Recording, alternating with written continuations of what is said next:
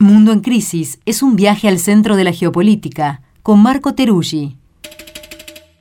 Un contenido especial de Crisis en el Aire que se transmite en vivo los sábados de 8 a 10 de la mañana por Nacional Rock, FM 93.7 y podés escuchar todos los domingos en formato podcast.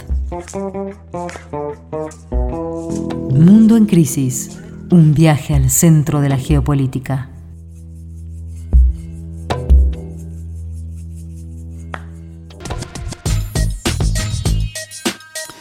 Arrancamos esta segunda hora, como siempre, con nuestra sección Mundo en Crisis que compartimos con nuestro compañero amigo Marco Teruggi, que se ha sumado este año al programa, hoy que estamos de, celebraciones de ciclos. Marco Teruggi, medio tarde nos decidimos por la columna internacional, pero bueno, acá estamos. Marco, ¿cómo andás? ¿Qué tal? Muy buenos días. Felicitaciones por esos 100 episodios de Crisis en el Aire. Gracias, Marco. ¿Cómo estás? Muy bien, acá siguiendo la actualidad, siempre con noticias internacionales. No hay ventana hoy. No hay ventana. Sí, detrás tuya, para ver dónde estás. Ah, no, es que les cuento, estoy acá en París, hacen como 34 grados, son las 2 y 10 de la tarde, entonces hemos cerrado las persianas para que no entre tanto sol y tanto calor, así que hay una suerte de ambiente cerrado de verano, como esos climas de aires espesos, calores y pocas luces para impedir que tanto sol entre en el departamento. París, 34 grados, 14 horas estás tomando mate. Estoy tomando mate, una obstinación argentina, bien se sabe que intentamos explicar en el mundo por qué cuando hace calor tomamos bebidas calientes. Creo que en el mundo árabe también tienen algunas costumbres parecidas que toman té. Dice que es para equilibrar lo de afuera y lo de adentro. Suena psicológico, poético y en este caso pues me gusta el mate, así que pase lo que pase, siempre tomo. Muy bien. ¿Y de qué tenemos hoy?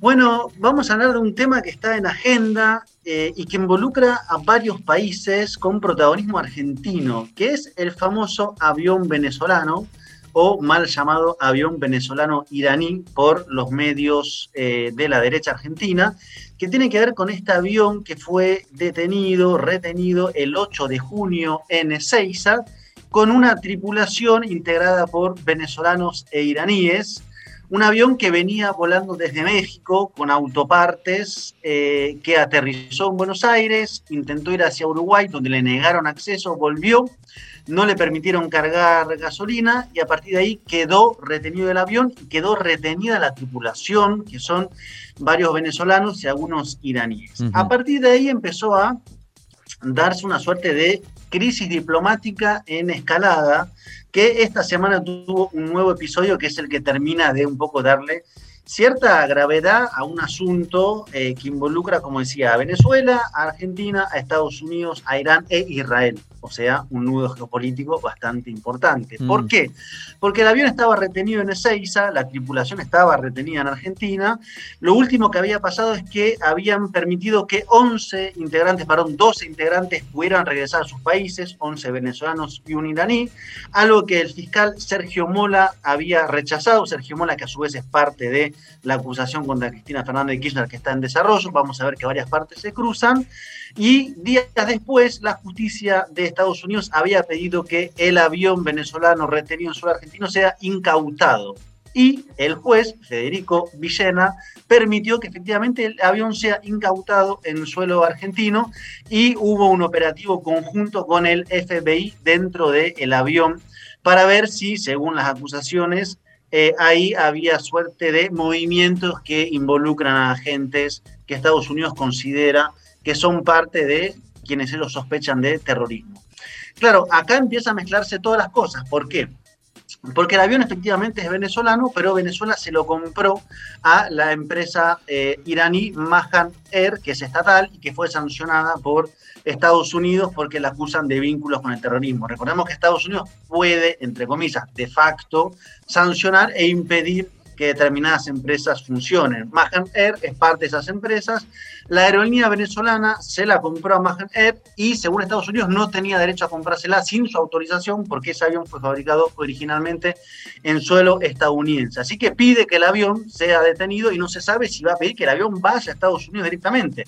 En todo caso, hubo un operativo en suelo argentino con agentes del FBI adentro del avión y Venezuela exige, claro, al gobierno argentino que haga algo al respecto. Y exige de, con dos discursos diferentes. Hay un discurso que apunta directamente al gobierno, es decir, le pide a Alberto Fernández, le pide al Ejecutivo que haga algo ante esta situación y demuestre que no es eh, una suerte de presidente que responde a Estados Unidos. Y hay otro discurso que hace más diferencia, que dice, no, bueno, este avión fue secuestrado por orden de Estados Unidos y en complicidad con el Poder Judicial de Argentina. Por lo tanto, le pedimos al Poder Judicial que haga las cosas como tienen que ser y al presidente Alberto Fernández que actúe en consecuencia. Entonces, hay una suerte como de crisis en crecimiento, donde incluso el canciller argentino en Venezuela, Oscar Laborde, tuvo que salir a decir, bueno, bueno, está bien, pero tampoco pueden descalificar al presidente argentino acusándolo, por ejemplo, de rastrero o jalabolas, digamos, que fue lo que dijo un diputado venezolano. ¿Cómo le Así que empieza ¿Jalabola? Jalabolas. ¿Qué quiere y decir rastrero y una serie de eh, motes en una suerte de alocución acalorada con muchos vocablos venezolanos. Lo acusó básicamente de ser una suerte de arrastrado al imperio estadounidense. Entonces, claro, la embajada argentina recién recompuesta las relaciones tiene que salir a también decir, bueno, no vamos a permitir que se expresen en el sector. Cierro con esto. ¿Qué es lo que pasa? Que hay como uno diría dos niveles cruzados. Un nivel que tiene que ver con Estados Unidos e Irán y esta tratativa, que es difícil saber si va a desembocar o no en un nuevo acuerdo entre las potencias respecto a la situación de Irán y su producción eh, nuclear. Eso es un nivel y por eso entra Estados Unidos, por eso entra Irán y por eso entra Israel a través de la ITAIA, que es un actor central para operar, para presionar, para que el avión sea retenido y la tripulación también. Ese es un nivel. Y el otro nivel tiene que ver con la relación entre Venezuela y Argentina, que es una relación que viene en recomposición. Recordemos que este año Alberto Fernández, que es también presidente de la CELAC, dijo que sabía que normalizar diplomáticamente los vínculos con Venezuela. Eso se expresó en el envío del embajador Oscar Labor de Argentina. Entonces, ese vínculo que viene restableciéndose, pues esta situación del avión evidentemente viene a eh, resquebrajarlo o intentar quebrarlo, lo cual me parece que tal vez sea el elemento central de por qué están apretando tanto para impedir que se encuentre una solución a esto o que siga escalando. ¿En qué contexto? En el contexto en el cual Venezuela, bajo, digamos, una nueva situación internacional, con cierta visita de Estados Unidos este año por la situación petrolera, viene recomponiendo sus relaciones a nivel internacional. La última es la relación con el, con el gobierno de Colombia, donde justamente hace dos días Colombia nombró un embajador para ir a Venezuela y Venezuela nombró un embajador para ir a Colombia. O sea que Venezuela deja de ser progresivamente el Estado paria en el continente y ya todos los gobiernos progresistas, tal vez a excepción del de Chile, han pasado, digamos, a tener unas relaciones relativamente normalizadas. Así que puede pensarse que esta gran situación tiene que ver con el intento de afectar este proceso de recomposición diplomática, junto con, evidentemente, a nivel Estados Unidos, Irán, Israel. Cierro con esto este gran capítulo y abro a debate, preguntas, inquietudes, sugerencias. Bueno, la verdad que un montón de, preguntas y de, y de reflexiones, porque como decís, tiene un montón de niveles. Empezando por, el, lo argentino mismo, ¿no? Eh, no sabía, te escuché mencionar que el juez a cargo de la causa es Federico Villena, nada menos que Federico Villena, que creo que debe, debería ser, seguir siendo juez federal entonces de San Martín, por lo tanto con jurisdicción en el aeropuerto de Ceiza. Y... Ah, en Lomas de Zamora. Lomas de ah, en Lomas, eh. en Lomas, perdón, claro, claro, en Lomas, sí, sí, más que San, que San Martín, en Lomas. Y la fiscal, la fiscal que aceptó el pedido de Estados Unidos es Incardona. Cecilia Hay una serie de apellidos que son conocidos en la política argentina. Sí, sí, eh, sobre todo porque tuvo mucho que ver eh, Villena con, eh, muy ligado al macrismo, primero, y, y con causas importantísimas del macrismo en su momento, y después también muy ligados al nuevo gobierno en las causas de espionaje también, ¿no? Entonces es un juez que eh, muy sensible al eh, momento político y, por lo tanto eso es una coordenada en sí misma, pero bueno, habría que ver cómo, cómo se desarrolla. Pero lo que me, te quería preguntar son dos cosas. Una o tres, pero en realidad una es doble. Primero, eh, ¿quién de Estados Unidos es el que interviene? ¿Qué agencia de Estados Unidos? ¿Cuál- eh, ¿Por dónde viene el pedido? Quizás lo dijiste, pero ¿y cómo se puede leer eso al interior de una, como vos siempre decís en este espacio, eh, política compleja de Estados Unidos, ¿no? No, no unilineal, uno dice Estados Unidos, y ahí hay un montón de agencias y sobre todo hay una disputa. El FBI esta semana eh, hizo un allanamiento sobre Trump que va a tener muchas también consecuencias en la política interna eh, de Estados Unidos y ahí hay evidentemente hay una puja tectónica, digamos, ¿no? entre sectores. Y entonces, ¿cómo entender la intervención de Estados Unidos en una causa acá, en un caso como este? Eh, si, si se puede interpretar de alguna forma. Y lo segundo es, primero, si hubo, ¿cuál fue el argumento inicial para detener a este, a este avión y a esta tripulación acá? Y si hubo esta semana, parece ser que hubo una, un- un- una modificación importante que es lo que ha llevado a Venezuela y también a estas nuevas medidas, ¿no? Como aclarar un poquito eso. Sí, en primer lugar es un juzgado de Estados Unidos, el juzgado de Columbia, y luego es el Departamento de Justicia, o sea, el propio gobierno, el que pasa a elevar el pedido. Entonces pasa a ser un pedido de la justicia estadounidense que luego se tramita a través de las vías diplomáticas en virtud de un acuerdo que hay entre Argentina y Estados Unidos para colaboración en materia de justicia. Se apela a ese acuerdo para dar lugar al pedido de Estados Unidos para desde la justicia argentina incautar el avión y no está claro si después entregárselo a Estados Unidos. Ese es el nexo. Eh, y la, digamos, respecto a la pe- al pedido de Estados Unidos es porque según ellos el avión no tenía derecho a ser vendido sin la autorización de Estados Unidos, porque ese avión fue fabricado en Estados Unidos, fue adquirido por Man, eh, perdón, Mahan Air, que es la iraní, y por lo tanto está sancionado y por lo tanto no puede operar. Ese avión debe regresar, según esa eh, política estadounidense, a manos estadounidenses. Marco, en, en eso, Eso ¿qué marco, avión. Perdón, pero qué marco permite que Estados Unidos, eh, para entender esto, porque me había quedado de cuando, cuando, cuando explicaste, Estados Unidos, entonces, lo que fabrica tiene, digamos, como autoridad para después decir qué, pasa, soberanía digamos. sobre lo que fabrica, aparentemente. Incluso aunque trascienda países.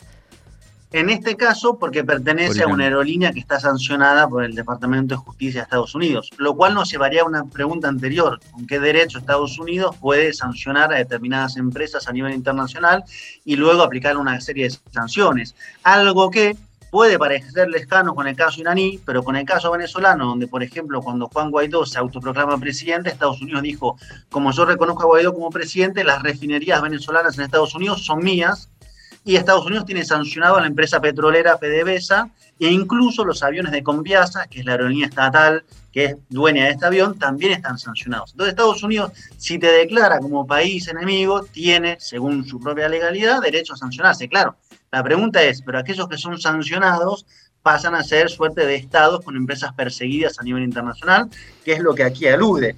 Eso es el avión, pero después está la tripulación, que según la justicia, los iraníes estarían vinculados a la Guardia Revolucionaria de Irán, que está acusada de estar relacionada con los atentados, en este caso, que hubo en el 92 y en el 94. Lo cual también uno se va a preguntar, sabiendo como un marco de ventanas, bueno, pero ¿y aquel informe que hubo hace unas semanas del Mossad que decía que quienes habían operado en los atentados eran libaneses y no iraníes?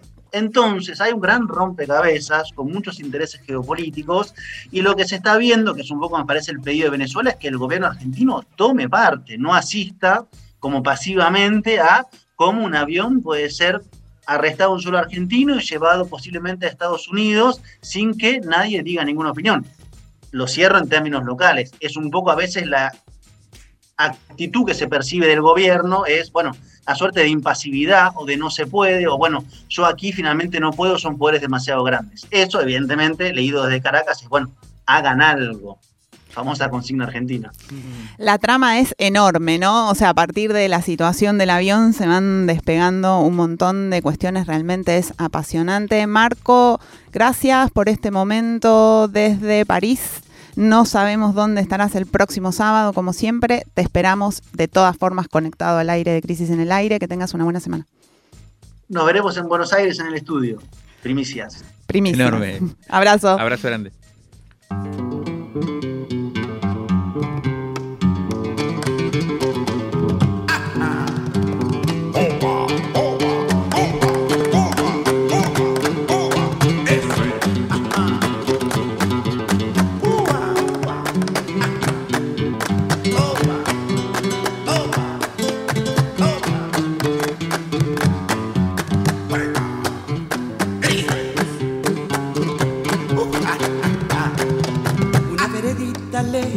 Con luz de luna o de sol, tendida como una sienta con sus lados de arrebol, arrebol de los geranios y sonrisas con rubor, arrebol de los claveles y las mejillas en flor, perfumada de magnolias, rociadas de mañanita.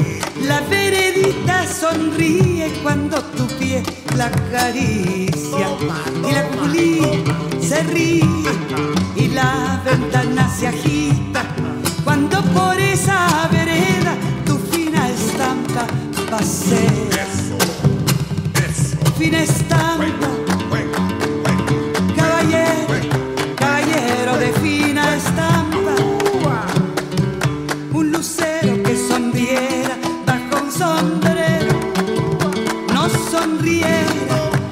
hermoso ni más luciera.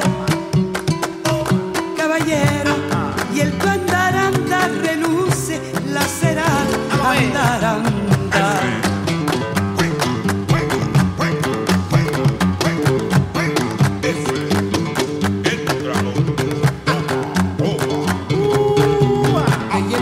Los aguanes y a los patios encantados.